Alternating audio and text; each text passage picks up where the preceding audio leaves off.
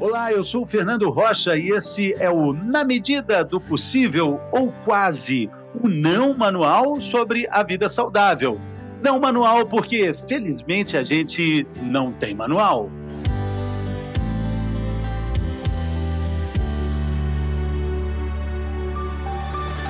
Imagine um zumbido no ouvido, mais perturbador do que aquele zumbido de pernilongo durante a noite inteira. Agora, imagine ouvir esse zumbido 24 horas por dia, sete dias da semana, todos os dias do ano. Pois então, uma em cada cinco pessoas aqui na cidade de São Paulo sofre com esse problema. Tão surpreendente quanto esse número altíssimo é a gente imaginar que uma das causas do zumbido pode ser a alimentação açúcar em excesso, café em excesso. Tudo isso pode causar zumbido?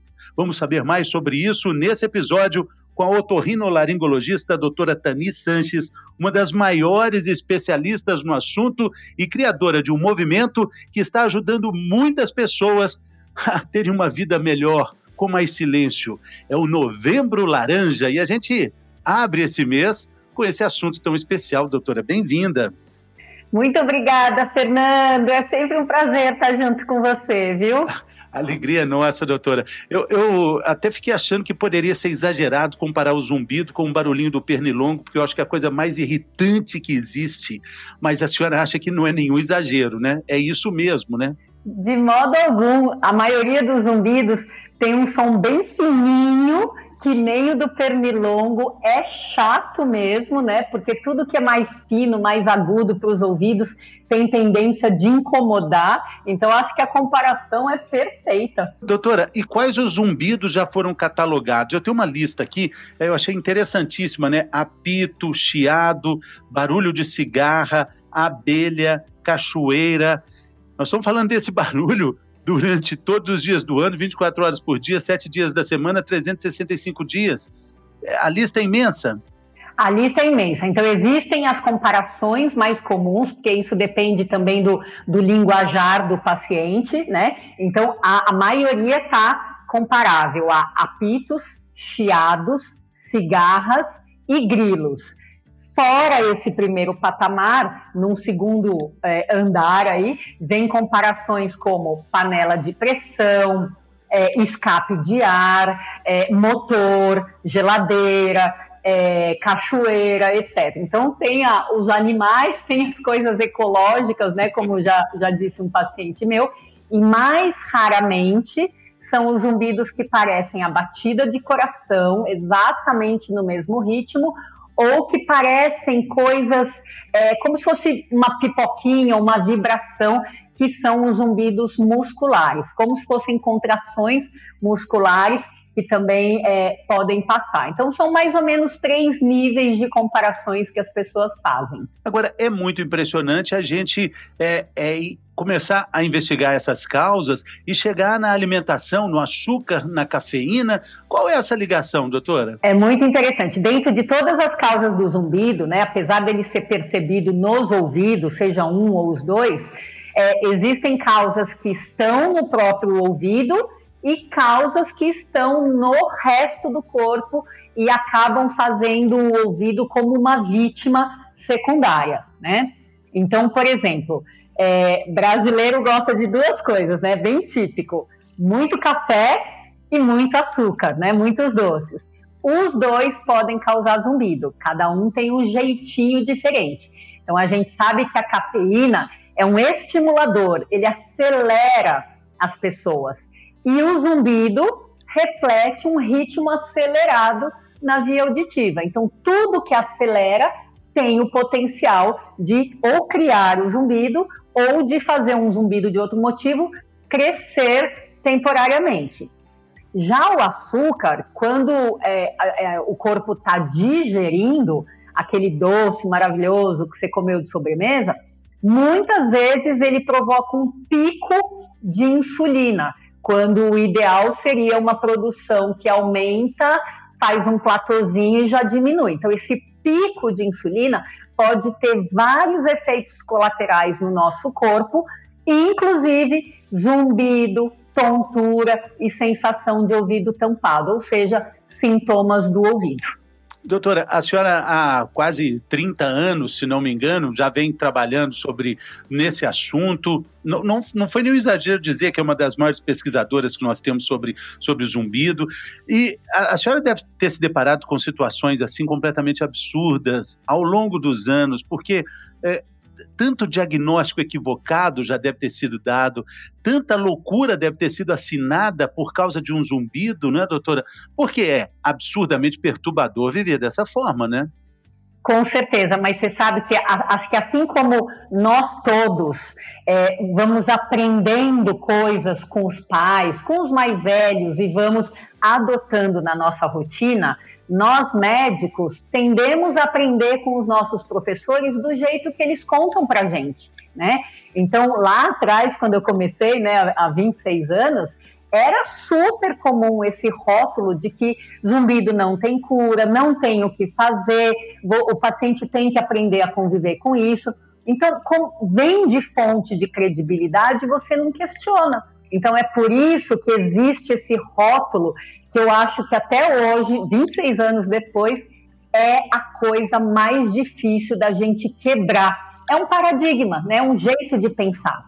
Então, Doutora. muitas e muitas e muitas provas são necessárias para a gente começar a flexibilizar esse rótulo, essa sentença que as pessoas com zumbido recebem na primeira consulta, né? Então, de fato, a forma de pensar está errada, a não investigação está errada, e à medida que a gente foi descobrindo um novo jeito de agir, de pensar e de investigar, e, consequentemente, de ter sucesso no tratamento do zumbido, muitos outros profissionais foram entendendo: olha, se eu tenho que fazer, médico teoricamente nasceu para ajudar, eu quero ajudar, e não falar assim: ah, não tenho o que fazer, volta para casa, né?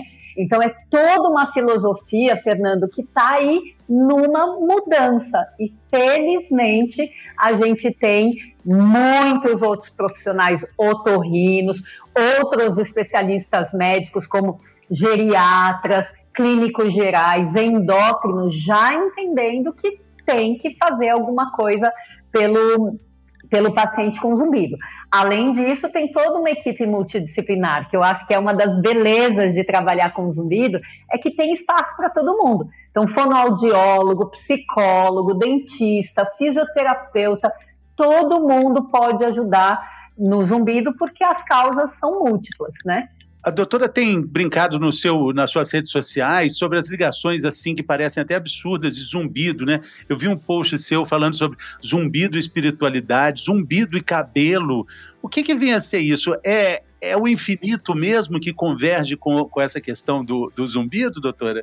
É, eu acho assim, é, como para muita gente é difícil de entender o zumbido, cada vez mais eu tenho postado é, umas comparações com coisas que todo mundo entende, né? Então o post comparando com cabelo fez muito sucesso porque todo mundo entende que cabelo é cada um com o seu. Então não dá para imaginar que um único shampoo vai ser ideal para todos os tipos de cabelo. E se você entender que zumbido tem vários tipos, né? É o chiado, é o apito, é o cigarro, é o da alimentação, é o do estresse, é o do pescoço como o cabelo, não dá para é, ficar imaginando que é um tipo de tratamento, como se fosse o shampoo, que vai dar conta de todos os zumbidos. Então, essa comparação ficou lógica e por isso que né, fez sucesso, e é um jeito de fazer as pessoas entenderem de uma maneira mais simples, né? E essa outra comparação que eu fiz aí, com a espiritualidade. Com a, o que, que tem a ver é, zumbi de espiritualidade com uma partida de futebol, porque todo mundo manja de futebol também, né? Nem que seja só do, do jogo do Brasil na Copa do Mundo, mas, que é o meu caso. mas, enfim, de qualquer jeito, a ideia é você tem, vamos supor, um jogo Corinthians e Palmeiras, aí todo mundo também conhece, e é, é, é, muitas vezes dá uma baita briga ou no campo ou na torcida, quando o que está por trás deveria ser a arte do futebol, né? Então, uma jogada que é bonita, um gol que sai, deveria ser uma coisa bacana para poder ser vista por qualquer pessoa que está assistindo. mas essa tendência de brigar, que é o que a gente vê nas religiões, né? É, as religiões brigam entre si ao invés da gente ver a beleza da espiritualidade, da transcendência, da fé. E a fé, a espiritualidade, a transcendência, há muito tempo são bem documentadas como ferramenta de ajuda à saúde. E o zumbido também. Então, existem pesquisas de, de você incrementar a espiritualidade como uma forma acessória, complementar de tratar o zumbido. Por que, que a gente não vai usar essas ferramentas se em plena pandemia também se deveria estar tá acreditando, exercendo essa confiança, essa fé de que as coisas podem ser melhores? É o que faz sentido para mim. Exatamente, que coisa linda isso. A gente teve a oportunidade de trabalhar várias vezes, né, doutora, no programa Bem-Estar, e eu fiquei muito impressionado com o que falta de informação, né? Informação básica sobre saúde. Nós tivemos, não sei se a doutora vai lembrar, tivemos em Belo Horizonte uma vez, encontramos lá um, um senhor que sofria com zumbido há muitos e muitos anos. Aí faltava informação para que ele ele resolver um problema de tanta agonia. Na verdade, ele tinha uma formiga dentro do ouvido, doutora, que estava morta, porque se estivesse viva, viraria um formigueiro, né? A gente até brincou com isso. Mas faltou informação básica de uma limpeza no, no, no canal auditivo para que ele resolvesse um problema que, é, que muitas pessoas podiam dizer: não tem cura, você vai ficar louco, mas não tem cura. É isso aí. Então, acho que ó, você é, exemplificou super bem, e lógico que eu lembro, né, que foi super bacana lá em BH. É, a ideia é que só do paciente falar eu tenho um zumbido, um barulho no ouvido, ele já provoca sem querer uma rejeição no médico. Ah, isso daqui não tem cura, eu não sei o que fazer, e daí rejeita. E quando você acolhe, quer dizer, olhar o ouvido é o mínimo, é o mínimo que a gente tem que pensar, né, numa primeira consulta. E às vezes a gente vai ver rolha de cera, vai ver uma micose dentro do canal do ouvido, ou vai ver um corpo estranho ou um animal, como foi um animalzinho, como foi o caso dele. São casos simples, né? Então eu falo assim, toda regra tem exceção, né? Mesmo quando as pessoas ficam rotulando, zumbido não tem tratamento, não tem o que fazer, sempre tem as exceções. E se a gente não for atrás das exceções, nem essas coisas raras e gostosas a gente vai ver. Né? Agora, quando a gente vai atrás, que é o nosso trabalho de especialista, vai atrás sempre, vai olhar o ouvido e fora do ouvido, vai olhar o contexto do ser humano, muitas vezes a gente acha, sim, causas que podem ser revertidas. Impressionante. E qual é, doutora, quais são, assim, as opções de tratamento que existem mais modernas? É, muita gente fala de barulhos sobrepostos, é, que, que, poderiam aliviar esse sintoma. Mas o que há de mais novo nisso? Quais são as boas novas nesse novembro laranja para quem sofre com esse problema? Perfeito. Em alinhamento com a pesquisa científica que a gente acabou de publicar agora, dois meses atrás, é, numa revista internacional, a gente está mostrando, por meio de 80 pessoas que deram seus depoimentos de cura, primeiro, que a cura existe, e segundo, que cada um tem o seu caminho diferente para chegar na cura. Fazendo a comparação com o shampoo, cada um tem o seu tipo de shampoo melhor para o cabelo que tem, tá? Então é esse o paralelismo. Então, dentro dessas curas que já aconteceram e que a gente está capitaneando aí, a gente está centralizando é, essas informações, é, o que, que a gente viu? Para os zumbidos que são causados por coisas fora do ouvido, exemplo, alimentação errada.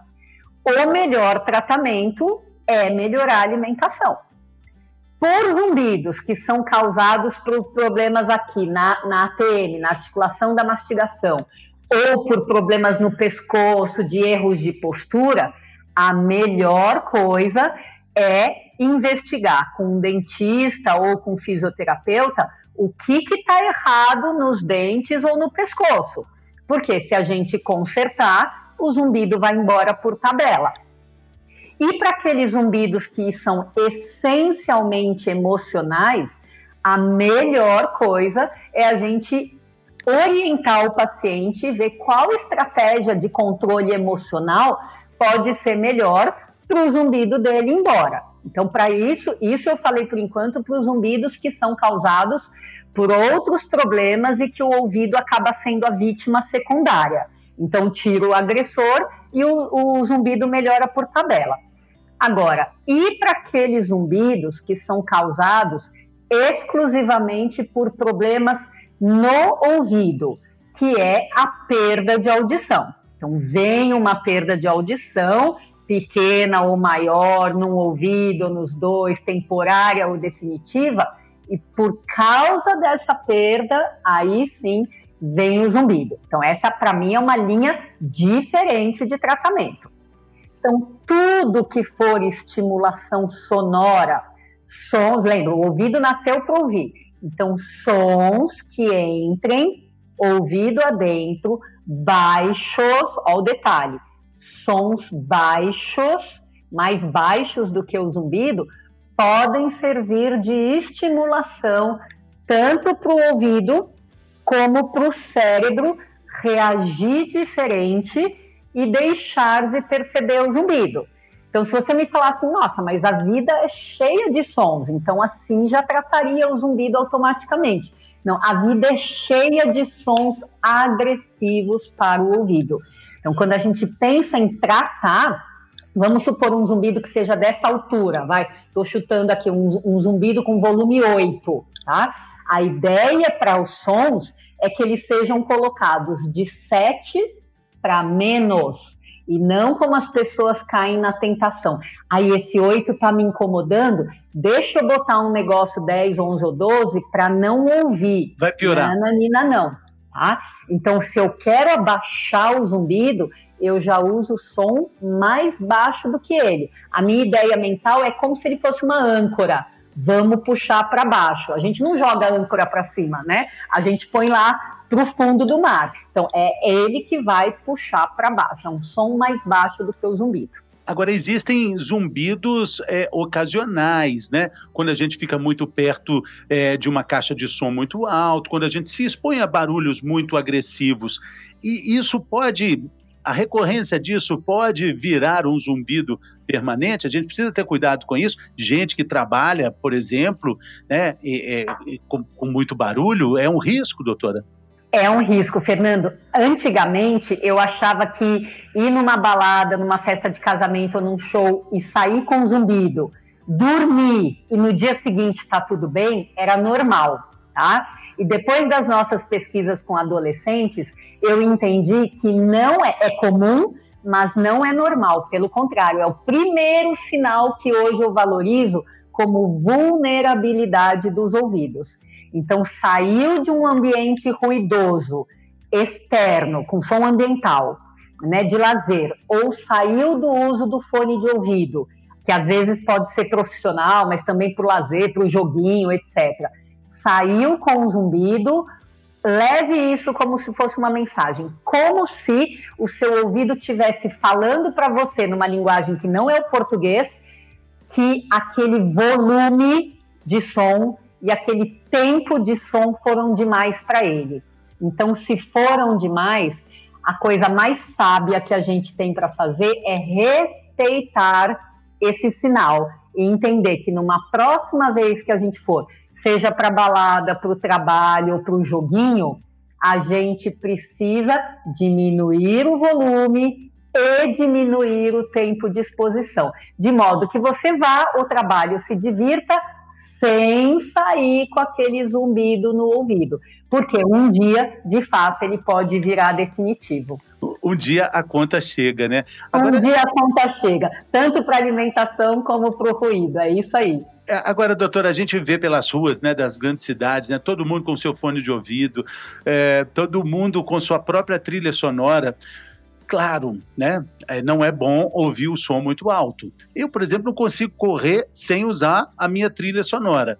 Mas eu te pergunto, existe um limite básico para que a gente ouça o som com segurança no fone de ouvido? Ou cada um tem um tipo de resistência diferente nos tímpanos, nos ouvidos? a, a, resistência, a sensibilidade realmente é individual, né? Então, tem pessoas que são mais sensíveis, são as que vão sofrer mais e antes da hora, sofrer mais intensidade mais precocemente, tá? Mas falando de um modo geral, para todo mundo poder se encaixar, a ideia é que a gente não precise passar da metade do volume que o seu aparelho permite. E por sorte, muitos deles hoje já vêm com um, um corte, né? Então, um filtro, ó, daqui não passa mais. Então, muita gente já não consegue colocar 120 decibéis na orelha. Mas, por segurança, se você fosse medir, o ideal seria não passar de 85 decibéis, tá?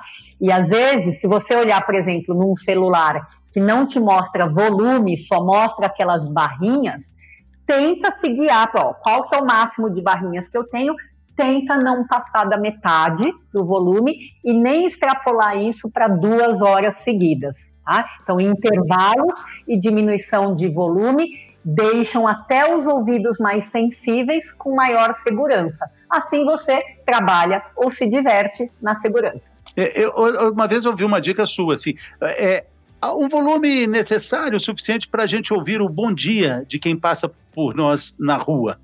Exatamente. Essa, essa coisa de ouvir o bom dia, ou essa dica também de você colocar o braço né, no ombro da pessoa, tipo assim, um metro mais ou menos, né? E você conseguir ouvi-lo falar mesmo com seu fone de ouvido, né? Então, sem ter que diminuir. Essas são regrinhas básicas que a gente pode usar. Muito bem, esse é o Novembro Laranja que está só começando. Doutora Tani tem dicas maravilhosas no Instagram dela.